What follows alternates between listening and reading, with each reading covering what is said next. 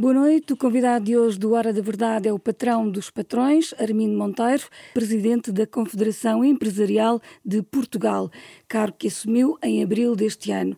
A moderar esta entrevista estou eu, Sandra Afonso, e a Raquel Martins, do Público. Obrigada por ter aceitado este convite. Tinham reuniões agendadas com o governo na sexta-feira para discutir o pacto social da CIP, que foram desmarcadas por causa do mal-estar que se criou entre os parceiros sociais. Nesta segunda-feira haverá uma reunião. Quem vai participar e o que é que vão discutir? Olá, boa noite. Sou Sandra Afonso, Raquel Martins. Muito obrigado pelo convite. Eh, de facto, esta reunião estava agendada para sexta-feira, mas hum, acreditamos que foi apenas uma questão de agenda, que hum, esperamos que não haja uma alteração do conteúdo. Essa é que é a nossa preocupação, discutir, conforme temos vindo a fazer, aquilo que são as nossas propostas, não apenas para o Orçamento Geral do Estado de 2024, porque nós acreditamos que isso é bastante redutor. Uh, os problemas que neste momento têm as famílias, uh, os portugueses, as empresas, não se esgotam em 2024, ou seja, não tem a duração, não tem o horizonte de um ano. As propostas que construímos, por um largo consenso, são para 5 e 10 anos. Mas as, enquanto as primeiras reuniões foram só com a CIP, estas reuniões já incluem uh, os restantes parceiros sociais. Isto é um retrocesso? Nós, nós fazemos uma profissão de fé na concertação social e nos seus méritos. Aquilo que achamos é que para que essas reuniões plenárias em concertação social produzam efeitos, têm que ser preparadas, têm que procurar consensos o mais alargados possível. Foi por essa razão que nós construímos um conjunto de propostas que incluímos neste Pacto Social, que naturalmente tivemos uma discussão muito grande é importante notar que hum, a CIP representa 71% do PIB nacional. Significa que estão representados todos os setores de atividade, todas as regiões de Portugal. Quisemos naturalmente alargar ainda mais. Por isso, convidamos as confederações representativas dos trabalhadores para este diálogo. Infelizmente, com a CGTP não foi possível continuar esse diálogo, eh, mas com o GT nós tivemos várias reuniões eh, de, de trabalho. E... Esse, esse, convite aos restantes parceiros não surgiu depois das críticas de Francisco Assis, Presidente do Conselho Económico não. e Social, que disse que estavam a decorrer reuniões paralelas? Não, de todo. Estas conversas aconteceram em abril e maio. Não estamos a falar agora em setembro. Nós, em, em, em abril, enviámos uma carta aos parceiros sociais que estou a referir, Portanto, não tem nada a ver com, é, é, é, digamos, este, esta questão que surgiu na comunicação social de sexta-feira, nada disso. Uh, procuramos consensualizar, e consensualizar não significa estar de acordo com todas as medidas, mas os contributos da UGT naturalmente permitiram, reconhecemos, melhorar o nosso documento. Nós tínhamos um documento inicial com 80 medidas e este que agora estamos a apresentar tem apenas 30. Não estamos com isso a dizer que a UGT está de acordo com estas 30. Estamos apenas a dizer que ouvimos a UGT. Depois disso, então, procuramos aquilo que se impõe, que é, com o governo, perceber de que forma é que o governo estaria disponível para acomodar estas uh, nossas e propostas. Por que é que a CIPA apresenta um pacto social uh, uma semana depois de, ter sido, de terem sido apresentadas as propostas da da Confederação, de, da organização que junta as quatro confederações não, patronais. Não, não foi uma é porque não concordava com elas? Não foi uma semana depois, foi antes. Este Pacto Social está na rua desde maio. Ou seja, nós há quatro meses, não é há quatro dias, há quatro meses que nós estamos a discutir o Pacto Social. Sim, mas foi tornado público uma semana depois de terem sido conhecidas 25 propostas. Não fuga. se revê nessas 25 houve, propostas houve dos fuga, patrões? Revemos-nos, mas é de âmbito diferente. As propostas que fazem parte do Conselho Nacional das Confederações hum, Patronais têm um único objetivo, que é o Orçamento Geral do Estado. E as propostas que nós estamos a apresentar, entendemos nós, são estruturantes para a economia. Portanto, são âmbitos diferentes. As medidas que aqui se encontram não podem apenas ser implementadas através do Orçamento Geral do Estado. Portanto, são dois documentos diferentes. Por isso, o Pacto Social é um programa para melhorar a economia portuguesa, os rendimentos das famílias têm três pilares: crescimento da economia, rendimentos, aumento do rendimento dos trabalhadores e simplificação eh, empresarial, administrativa, eh, por parte do Estado. Acreditamos que temos um conjunto de medidas que nos permitirá deixarmos de ser aquilo que hoje somos, uma das economias mais pobres da Europa, Antes de detalharmos as medidas, eh, o INE e o Conselho das Finanças Públicas eh, já apontaram esta semana para um excedente orçamental eh, em 2023, este ano. Portanto, o que é que o Governo deve fazer com este excedente?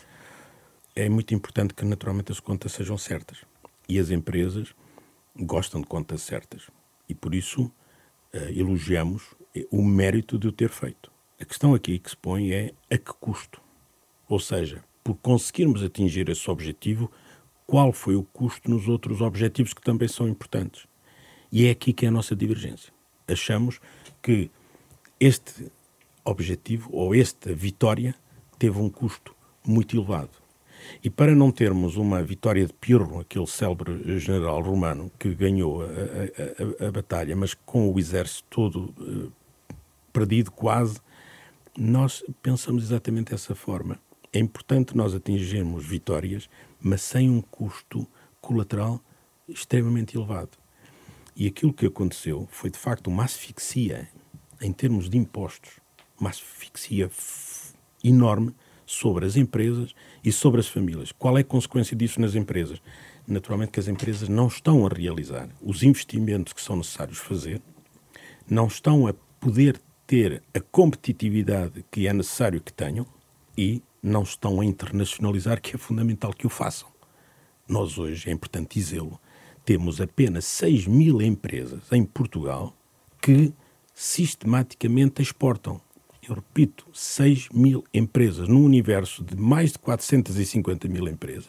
Isto não é suficiente. Não será por falta de apoios, porque há muitos apoios à internacionalização. Os apoios são importantes, mas não devem ser a mola dominante. Uma empresa não é por existir um apoio apenas que ela se exporta. Ela tem que ter competitividade. E essa competitividade não se decreta. A empresa tem que ter inovação e também não se decreta a inovação, tem que se produzir. Tem que ter quadros performance, pessoas que, que, que estejam muito bem formadas e que se consiga reter. E a política fiscal, e essa é a segunda parte, a política fiscal não tem permitido reter os portugueses em Portugal. Eh, uma das propostas da CIP é testar um aumento salarial, precisamente eh, de 14,75% com redução temporária da taxa social única. Pergunto, nós perguntávamos se isso significa que as empresas podem aumentar acima dos 4,8% que estão previstos no acordo de rendimentos. É isto que significa? Que há condições para? Há um, um, alguma. Estamos até a ver isso com alguma, alguma surpresa, que é nós estamos a propor um aumento, pela primeira vez, creio eu, na história de Portugal, uma confederação patronal está a propor um aumento salarial superior à mais radical dessas confederações. Estou-me a referir à CGTP. Mas tem, um, tem uma moeda de troca, não é? Já, já vamos à moeda de troca. Já vamos à moeda de troca. Uh, portanto, pela primeira vez isto está a acontecer. Ou seja, um aumento absolutamente enorme da massa salarial. E por isso, aquilo que nós temos visto, e sempre que eu, que eu me lembro, era sempre desejado pelas confederações uh, sindicais um aumento dos salários. É preciso aumentar os salários. Mas não à custa da segurança social. É preciso aumentar os salários. Agora percebemos que há um segundo desejo, que é aumentar os salários e aumentar também o dinheiro que se coloca no Estado à custa da segurança social não é verdade. Porquê? Porque o que nós estamos a propor é precisamente que parte deste aumento vai exatamente para a mesma segurança social, portanto, não, ao contrário de outras medidas e de outros tempos em que se pedia uma redução da segurança social para poupança nas empresas, esta medida não tem isso. Esta medida pretende que esse valor, que em vez de ser uma contribuição para a segurança social, em abstrato, seja efetivamente para a função que ela deve cumprir, que é o sistema previdencial. Como sabem, a Segurança Social tem dois Mas sistemas. Mas porquê que diz que a TSU é uma contribuição em abstrato? É, é isso que estava a explicar. A Segurança Social tem dois sistemas. Ou seja, as contribuições são para dois sistemas. Para o sistema previdencial, portanto, para pagar pensões de reforma, e para um sistema que é mais de proteção social, onde se inclui uh, a parentalidade, onde se inclui o subsídio de desemprego e outras. O que nós dizemos é que a previdencial não pode ser posta em risco de maneira nenhuma. E, portanto, a contribuição para a Segurança Social é intacta, são 20,5%, é o que está na lei de base da Segurança Social. Portanto, dos 34,75, 20,5% são exatamente para o sistema previdencial. As outras, o que nós dizemos é que isso deverá ser obrigação do Orçamento do Estado. E por isso estes 14,75, que é a diferença precisamente entre os 20 e os 34,75, dizemos, esse valor não é para a poupança das empresas, é para entregar ao trabalhador. Total. E por isso, ele que contribui para um sistema mas global, não é para entregar diretamente ao trabalhador, é, é, porque é, 10% ficam num não, não, fundo não. de pensões da empresa. Não, não. É para entregar exatamente ao trabalhador. Ou seja, a capitalização é pública, não é privada. Então, mas, mas este, estes 10% que vão para o tal fundo de pensões da empresa, da quando é que... Não é da empresa, não, não. não, não mas quando é que chegam ao trabalhador? Chegam logo, não é um fundo de pensões da empresa. A diferença é que a, a Raquel uh, hoje faz um, uma entrega de um determinado montante para a Segurança Social, mas não sabe se quando se reformar vai receber aquele valor. Não, porque o nosso sistema não é, não é assim, não é? Exatamente. E o que nós estamos a propor é que passe a ser em complementaridade. Não é que seja substituído um pelo outro. Estamos a dizer que passe a ser em complementaridade. Sim, mas se está a retirar eu, eu, eu, eu, eu, explico esta, esta parte, que, que, esta parte que carece aqui de alguma, de alguma preocupação. A segurança social não pode ser apenas garantida pelo Estado. E não pode ser, na nossa perspectiva, porque, além do pilar público da segurança social, que tem que continuar a existir, tem que haver uma envolvência das empresas e tem que haver uma responsabilidade individual. Mas reparem, em 1980 contavam-se seis trabalhadores para um reformado. Em 2007, esse rácio já estava abaixo de 4. 4 trabalhadores para um reformado. Hoje é 3 para 1. Até 2050 vai continuar a decair. Portanto, o vosso objetivo é Continuará... é reforçar os sistemas complementares de segurança de, de, pensões. Vai Mas como é que faz isso? Vai ser dois trabalhadores para um reformado. Significa que serão dois a trabalhar para o rendimento de três.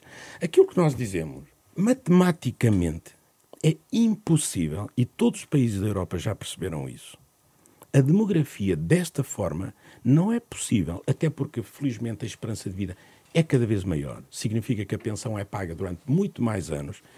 E, portanto, os, os países da Europa já perceberam isso e estão a criar formas de estimular as poupanças individuais para que possam efetivamente ter, na altura da reforma, além da proteção da segurança social pública, também terem um plano individual público à mesma. Portanto, nós não estamos a. Mas como a é que com esta medida isso se faz? Faz é... desta maneira. Por isso, o que estamos a dizer é estes planos de poupança, que devem continuar a ser pela Segurança Social, Reforçar aquele fundo dos 2%, que é... Exatamente, é exatamente isso. Ou seja, todos os fundos, os fundos de capitalização que já são individuais, que já existe, portanto, esta lei já existe. Não, não sim, sim, sim, uma, existe uma... na Segurança Social, existe. só que não era claro que fosse essa a vossa é, proposta. É, é essa a nossa proposta. Portanto, o que estamos a dizer é que os 10% que são de cada trabalhador, portanto, é de cada trabalhador, não há aqui dúvida. Mas a pessoa é que decide. E, não, na nossa opinião, se isto é para estimular de facto essa reforma, é de, de, esse complemento de reforma deve ser obrigatório.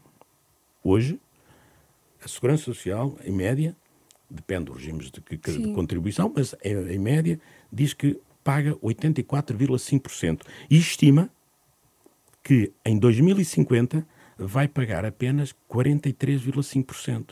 Ou seja, nós estamos a substituir um rendimento por uma prestação social que é menos de metade do último vencimento. Pergunta-se, as pessoas vão conseguir viver dessa forma? E esta nossa medida vai claramente no sentido de promover a poupança, porque não a, a, proteção social não pode ser apenas garantida pelo Estado. O Estado tem que ser honesto nesta matéria. Portanto, este, estes 10% de que fala uh, seriam para alimentar o fundo que já existe na Segurança Social. Exatamente. Nós estamos a falar do Fundo de Estabilização Financeira, estamos a falar daquele fundo que é voluntário que neste é momento. Exatamente. É, é, exatamente isso. Porque nós não estamos a, a inventar seguros uh, que não existem. Não, estamos a querer reforçar. Hoje, por exemplo, já temos PPRs mas esses PPRs têm uma utilização baixíssima. Esta medida, estes fundos que existem hoje na Segurança Social, são fundos que não saem da, da, da, esfera pública, portanto, evitamos aquele debate público-privado. Não queremos entrar nesse debate, não, não queremos, de todo. Esta proposta uh, de, uh, compreende uh, que as empresas podem aumentar os salários acima de 4,8%. O que, o que nós queríamos saber é até onde é que as empresas podem ir as empresas estão a fazer um esforço. É preciso que se entenda que isto não é nenhum cofre secreto que está nas empresas e que as empresas agora de repente expuseram. Nada disso. As empresas estão a ter, em termos de margens, uma dificuldade muito grande. O que estamos a dizer é que o 15 mês que queremos introduzir corresponde a um aumento de 6,6%. Se esse 6,6% de aumento que pretendemos fazer tiver tributação, já não é 6,6%, já é acima de 9%. E, portanto, o que nós estamos a dizer de forma clara é que, sem tributação, as empresas podem fazer estes aumentos. E se nós juntarmos este 6,6 com os 14,75, nós temos um aumento superior a 20%. Isto é notável. Se as empresas estão disponíveis para pagar mais, é porque estão preocupadas com duas coisas: reter talentos, reter as pessoas em Portugal que queiram e possam ajudar as empresas a crescer e que as famílias tenham poder de compra. Neste momento, as famílias não têm poder de compra. Mas... Significa que a nossa procura interna está em quebra. Mas eh, estas propostas, é uma das críticas que, está a ser feita, eh, não será uma tentativa de pôr o Estado a suportar os custos do trabalho? Pelo contrário. Pelo contrário. Aquilo que nós estamos a dizer é que os custos de trabalho mantêm-se, porque nós estamos a transferir para o trabalhador a totalidade. Se a crítica fosse honesta, dizia assim: lá estão as empresas a poupar 14,75%. Não é verdade. Nós estamos a entregar totalmente os 14,75%. Sabe, uma coisa curiosa é que antes havia um argumento que é quando as empresas pediam uma redução da segurança social era para poupança interna. Neste momento, o que as empresas estão a dizer é esse valor em vez de o entregarmos da forma como estamos a entregar, vamos entregá-lo ao trabalhador. E o trabalhador utilizará parte para liquidez, mas parte para um regime obrigatório complementar de segurança social. Portanto, não vejo onde é que as empresas poupam. Não vejo. Em termos práticos, isto traduz-se do ponto de vista do trabalhador num aumento de 4,75, que é não, é próximo em do. Não, em, em termos práticos. No imediato, sim. No, no é? imediato. Se é obrigatório pôr. Não, porque está a esquecer, peço desculpa, está a esquecer o 15 mês. Não, é, já lá vamos. E não, podemos... mas, é, mas é que é importante não esquecermos isso. Portanto, nós temos 14,75% mais 6,6%. Que é, é o 15 mês, que é o correspondente ao 15 mês. Exatamente, portanto, temos, estamos a falar de um aumento de 20, superior a 20%. Mas quando, quando propõe medidas como esse, essa, o 15 mês, eh, que também seria isento de contribuições e impostos, seria voluntário também, não Sim. é? E o alívio fiscal do trabalho extra e dos subsídios de turno. Que também, uh... esse valor também poderia ser convertido. Repare que isto é o que acontece na maior parte dos países europeus. O trabalho extra acumula numa conta individual do trabalhador, que pode e deve estar, uh, para não haver nenhuma confusão, na esfera pública, e, portanto, aquele trabalho extra que ele faz, em vez de ter tributação, ele também não o recebe. É diferido. E como é diferido, e porque é que não tem, não tem imposto? Precisamente para dar o estímulo para o poupar. É assim que os países na Europa estão a estimular estes fundos complementares de, de reforma. Também Se o trabalhador quiser receber, muito bem, paga os impostos normais e recebe. Apenas estamos a dizer, quem o queira diferir para um plano de pensões, deverá ter um estímulo. Qual é o estímulo? Diferir a tributação. O que é normal. Também se inspiraram é noutros países europeus nas restantes propostas de bandeira, como o 15º mês? Não, eu, o 15º mês há, há alguns países que fizeram uma coisa diferente, que foi permitir uma transferência sem custos para os trabalhadores. Eu não sei se pode só explicar exatamente como é que esta medida do 15º mês, na vossa perspectiva, se aplicaria. Uh... Esta, esta medida é simples. Mas seria uma transferência para Sim, os trabalhadores? É uma transferência para os trabalhadores, eh, voluntária, eh, até ao montante do salário, sendo que esta neutralidade fiscal, fiscal. que nós pedimos não é ilimitada. Nós, nós estamos a apontar para na ordem dos 4.000, 4.500 euros. Esta medida não deve desvirtuar o nosso princípio da progressividade de impostos. Mas porquê é que não traduzem isto em aumentos? É para ter neutralidade fiscal. Quando é que o 15 mês seria pago?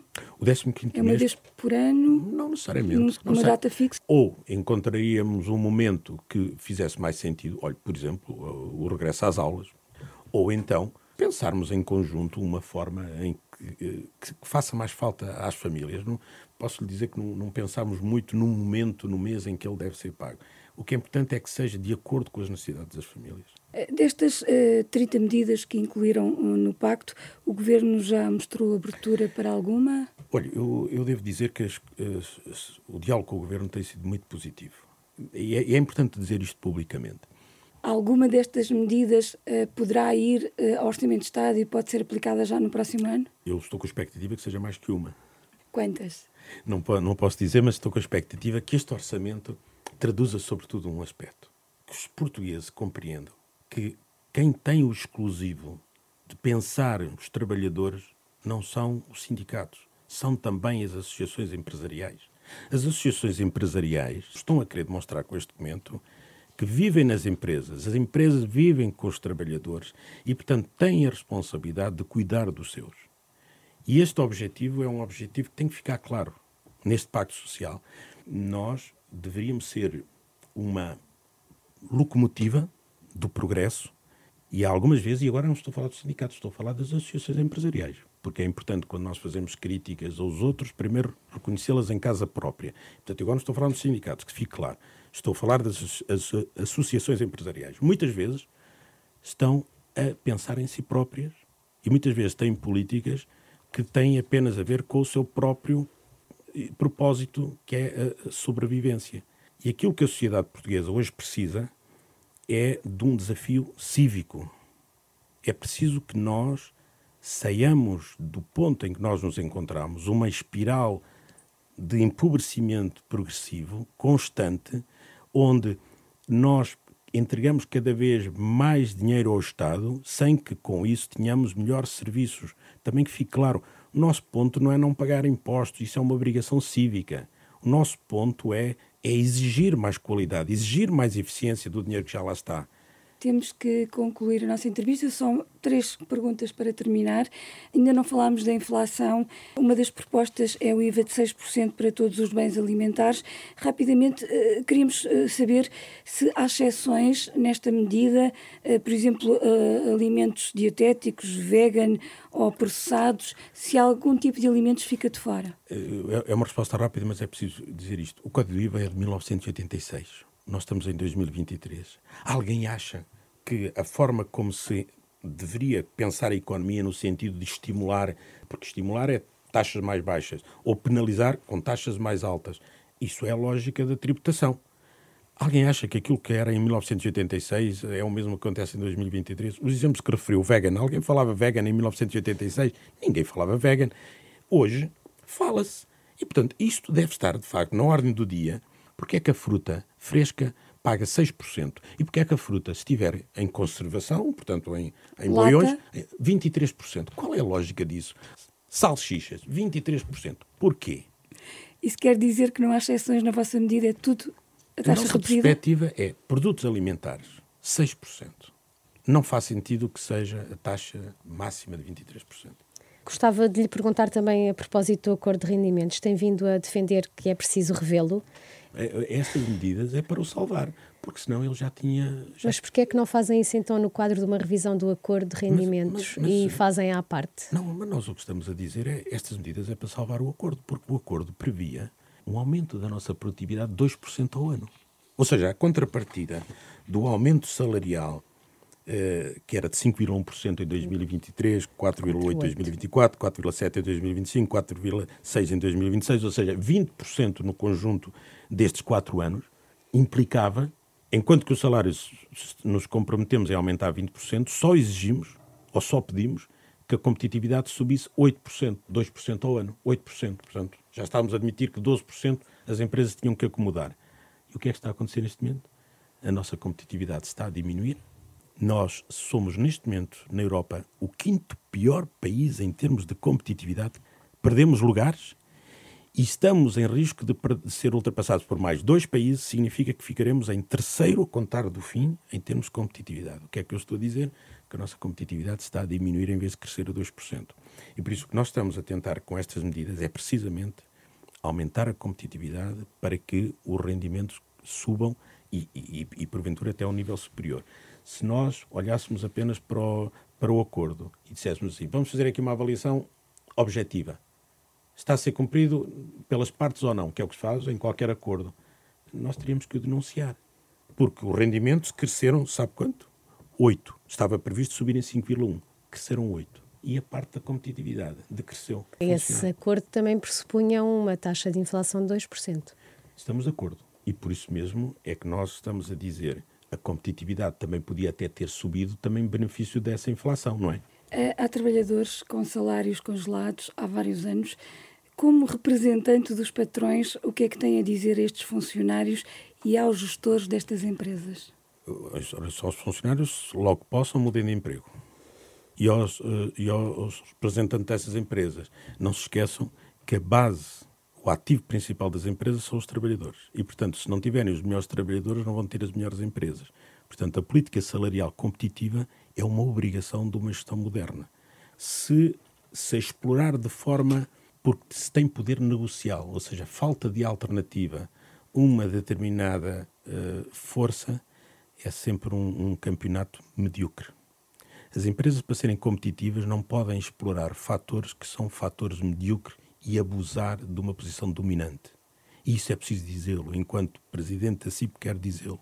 As empresas eh, não devem abusar de uma posição dominante. Eu sou contra formas de monopólio, sou contra formas de desvirtuar a concorrência que deve ser o mais equilibrada possível. Portanto, não acredito sinceramente numa forma de competitividade das empresas por pagar baixos salários. Muito obrigada. Agradecemos de novo ao Presidente da CIP ter, ter estado na hora da verdade, uma parceria Renascença Pública